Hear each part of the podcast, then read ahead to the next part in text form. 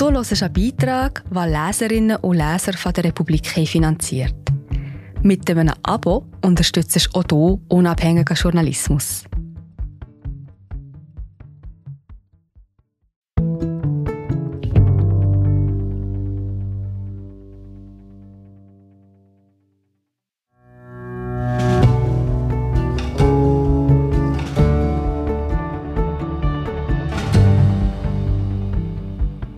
Der jüngste Pockenausbruch hat weltweit die höchste Alarmstufe ausgelöst und wird entsprechend vehement bekämpft. Nur in der Schweiz nicht. Dafür gibt es leider Gründe. Der Sonderfall Schweiz lässt den Affenpocken freie Bahn. Von Michael Rüegg. Gelesen von Christina Capodifoglia.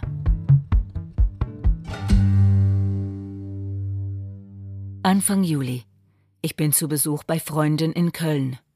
Es ist Pride-Wochenende, die Stadt ist mit Regenbogenflaggen überzogen, alles ist auf den Beinen, die Tanzflächen quellen über von schwitzenden Torsos. Zurück in Zürich erscheint eine Nachricht auf dem Smartphone. Einer der in Deutschland wohnhaften Männer unseres Grüppchens hat Affenpocken. Wir lassen uns heute noch impfen, solltet ihr auch tun, folgt darauf. Doch so einfach ist das nicht. Während praktisch ganz Europa bereits impft oder auf weitere Impfstofflieferungen wartet, schaut die Schweiz de facto tatenlos zu, wie die Ansteckungszahlen steigen. Bereits Ende Mai hieß es, ein Impfstoff ist in der Schweiz nicht erhältlich. Das Bundesamt für Gesundheit prüft die Beschaffung. Dabei hätte die Ausgangslage eigentlich zuversichtlich stimmen müssen, als im Mai erstmals wieder über einige wenige Fälle von Affenpocken außerhalb von Afrika berichtet wurde. Der Erreger ist nicht neu, sondern seit Jahrzehnten bekannt. Es existieren ein neuer und gut wirksamer Impfstoff namens Imvanex sowie ein Medikament Tecovirimat, das bei schweren Verläufen eingesetzt wird.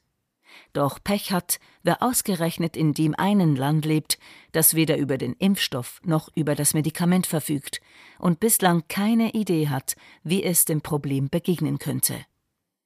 Ich gehöre hierzulande zur Hochrisikogruppe der schwulen und bisexuellen Männer unter 50. Die Älteren sind wohl zu einem gewissen Grad durch Pockenimpfungen aus ihrer Kindheit geschützt. Dass sich der Erreger in der globalen Bubble der Männer, die mit Männern Sex haben, MSM, bereit machen konnte, ist vermutlich zwei Faktoren geschuldet. Dem Glück des Virus, auf einem vermutlich schwulen Erstwert zu treffen, dessen Erkrankung milde genug verlief, so dass er weitere Personen anstecken konnte. Und der Tatsache, dass viele von uns einen eher lockeren Umgang mit Sex pflegen, gerne reisen und nach zwei Jahren Pandemie außerdem einen gewissen Nachholbedarf verspüren. Kaum fanden wieder internationale Events statt, war bereits der erste Monkeypox-Hotspot geschaffen. Mittlerweile sind drei gute Freunde von mir an Affenpocken erkrankt, Sie haben mir von tagelangem heftigem Fieber und Schmerzen berichtet und unappetitliche Fotos von vielen entzündeten, fetten Pusteln auf der Haut geschickt. Mein persönlicher Eindruck nach Gesprächen mit Betroffenen, Ärztinnen und vielen Medienberichten aus allerlei Ländern Erstens. Die Krankheit hat sich schneller ausgebreitet als angenommen. Von null auf über 32.000 Fälle in über 80 Ländern innerhalb von drei Monaten und das bei einem Erreger, der bislang als mäßig ansteckend galt. Zweitens. Auch bei Frauen, Kindern und Jugendlichen wurden in jüngster Zeit Ansteckungen gemeldet. Die Zahl der Fälle steigt in den besonders betroffenen Ländern auch außerhalb der MSM-Bubble. Drittens. Die Krankheit verläuft längst nicht so harmlos, wie man aufgrund der Beschreibung der üblichen Symptome in Zeitungsberichten vermuten könnte. Zu Punkt 1 Mittlerweile mehren sich die Hinweise darauf, dass Patienten bereits ansteckend sein können, bevor sie Symptome haben oder sogar bei symptomfreiem Verlauf. Mein Freund in Portugal etwa kann sich seine Ansteckung nicht erklären. Keiner der beiden in Frage kommenden Sexualpartner hatte selber Symptome.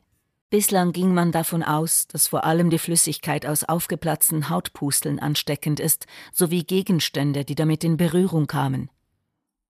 Benjamin Hampel, Infektiologe und Co-Leiter des Checkpoint Zürich, einer Poliklinik vor allem für LGBT-Plus-Menschen, hat seit Beginn des Ausbruchs bereits Dutzende Affenpockenpatienten behandelt. Gegenüber der Neuen Zürcher Zeitung äußerte er die starke Vermutung, dass das Virus auch via Körperflüssigkeiten wie Sperma oder Speichel übertragen wird. Außerdem besteht gemäß einer aus Belgien stammenden Studie die Möglichkeit, dass auch symptomfreie Infizierte das Virus weitergeben. Nun zu Punkt 2. Es ist simpel. Je mehr Fälle weltweit, desto größer die Gefahr der Übertragung auf Personen außerhalb der Gay Community. Auch Männer in heterosexuellen Beziehungen. Wir sind gerade wieder da. Ich bin Marie José, Wissenschaftsjournalistin bei der Republik. Und ich tue dich hier kurz stören. Mir gefällt bei der Republik, dass sie vertiefen.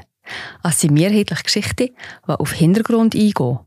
Für das Lesen oder Hören, beim Joggen, beim Kochen oder wie man noch einen langen Tag vor dem Computer einfach möchte die Augen zutun. Wir sind werbefrei und nur von unseren Leserinnen und Lesern finanziert. Unter republik.ch slash hallo kannst du auch hier ein Abo lösen. So, und das war es auch schon mit der Störung.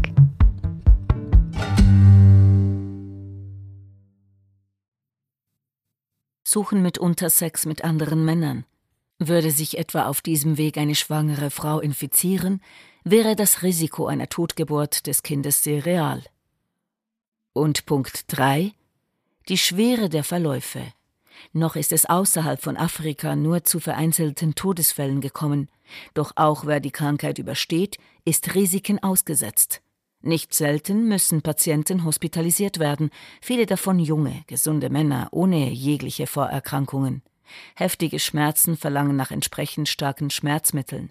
Gemäß Benjamin Hampel müssen nur schon der Schmerzen wegen Patienten ins Spital eingewiesen werden. Selbst bei Gabe von Morphium seien die Beschwerden in solchen Fällen zu stark, um daheim behandelt zu werden. Kommt hinzu, es kann zu schweren Entzündungen im Rachen oder im Anus kommen. Eine mir bekannte Chirurgin, die auf Enddarmerkrankungen spezialisiert ist, behandelte bereits mehrere Fälle.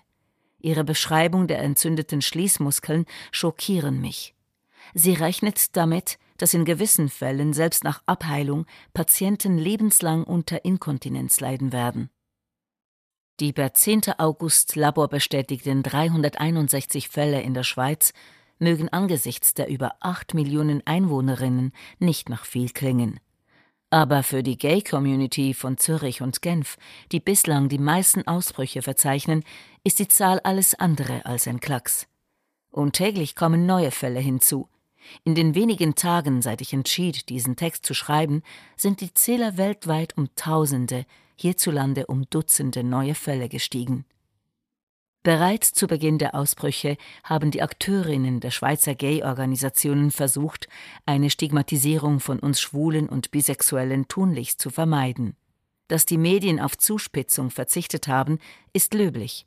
Doch gleichzeitig hat diese Strategie verhindert, dass die Schwere des Problems für unsere Community erkannt wurde.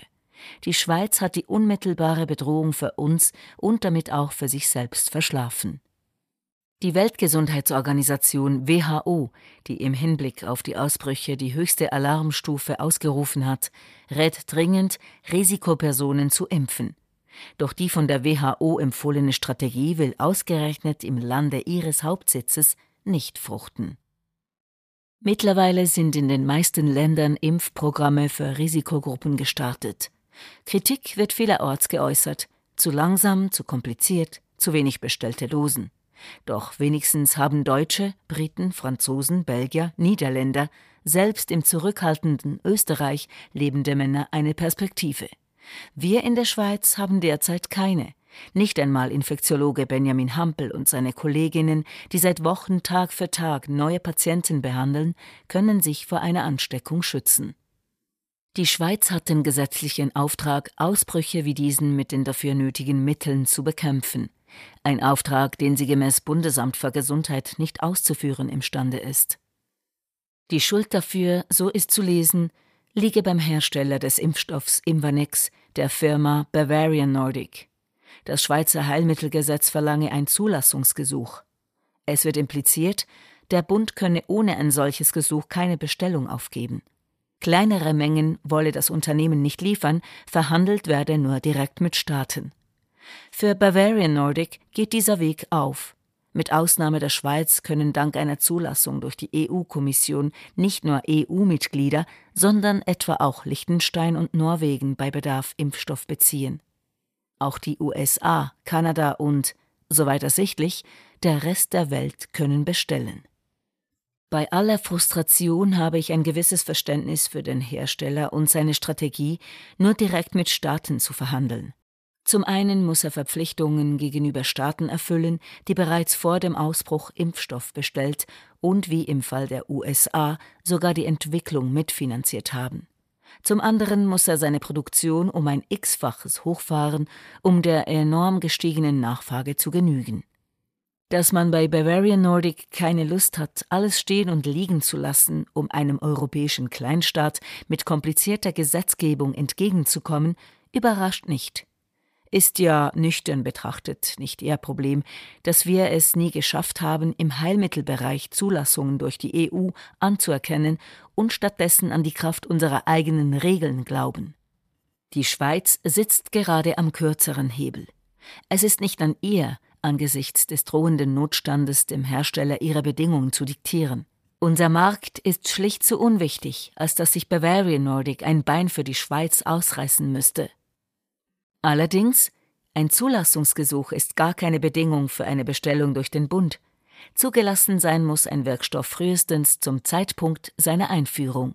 Und zwischen Bestellung und Lieferung vergeht sowieso wertvolle Zeit.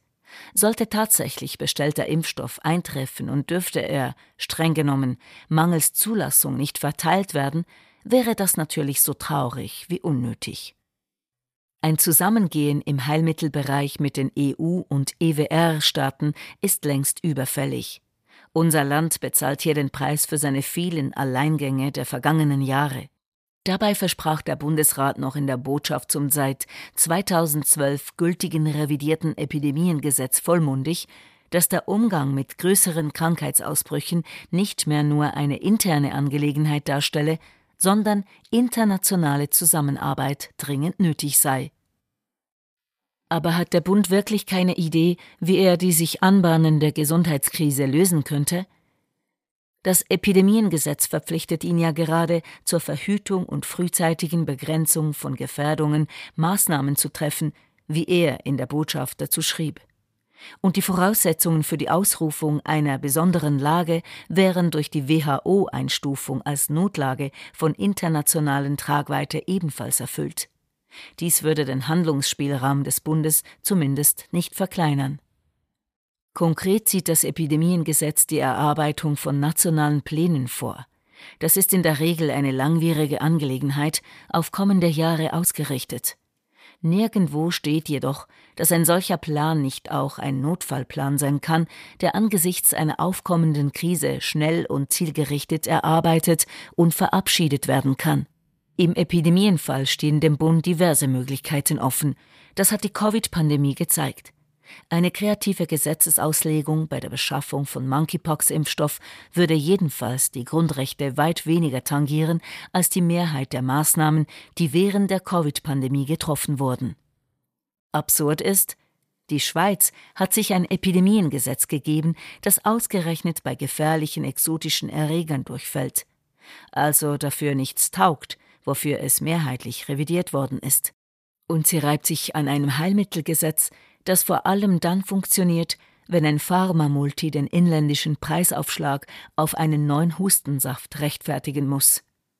Bern dreht sich seit Wochen im Kreis. Der Druck von LGBT-Plus-Seite steigt, je mehr Fälle auftauchen, desto größer wird der Unmut. Der Bundesrat sollte aus seiner Sommersiesta aufwachen und bei der Verwaltung auf eine schnelle Lösung pochen. Wie die aussehen könnte? Beispiel. Gemäß Epidemiengesetz kann der Bundesrat in einem Notfall völkerrechtliche Vereinbarungen mit anderen Staaten treffen, ohne sie durch das Parlament ratifizieren zu lassen. Warum also nicht via Liechtenstein Impfstoff besorgen und als Off-Label-Dosen an Arztpraxen in der Schweiz verteilen? Oder uns zum Impfen nach Vaduz schicken? Die Schwangeren des Ländles fahren zum Gebären schließlich auch über den Rhein in die Schweiz. Doch dafür müsste die Schweiz erst mal aufwachen und sich eingestehen, dass der Notfall längst eingetroffen ist. Alles ist besser, als die Hände zu falten und gebetsmühlenartig darauf hinzuweisen, dass die Situation dummerweise gerade unlösbar sei. Unser Land setzt uns schwule und bisexuelle Männer schutzlos dem Virus aus, und angesichts der steigenden Fallzahlen schadet die Schweiz nicht nur uns als Community. Sie schneidet sich dabei ins eigene Fleisch. Die Idee der Schweiz als gallisches Dorf, das sich vom umliegenden Kontinent unabhängig fühlt, verliert deutlich an Reiz, wenn alle anderen den Zaubertrank haben.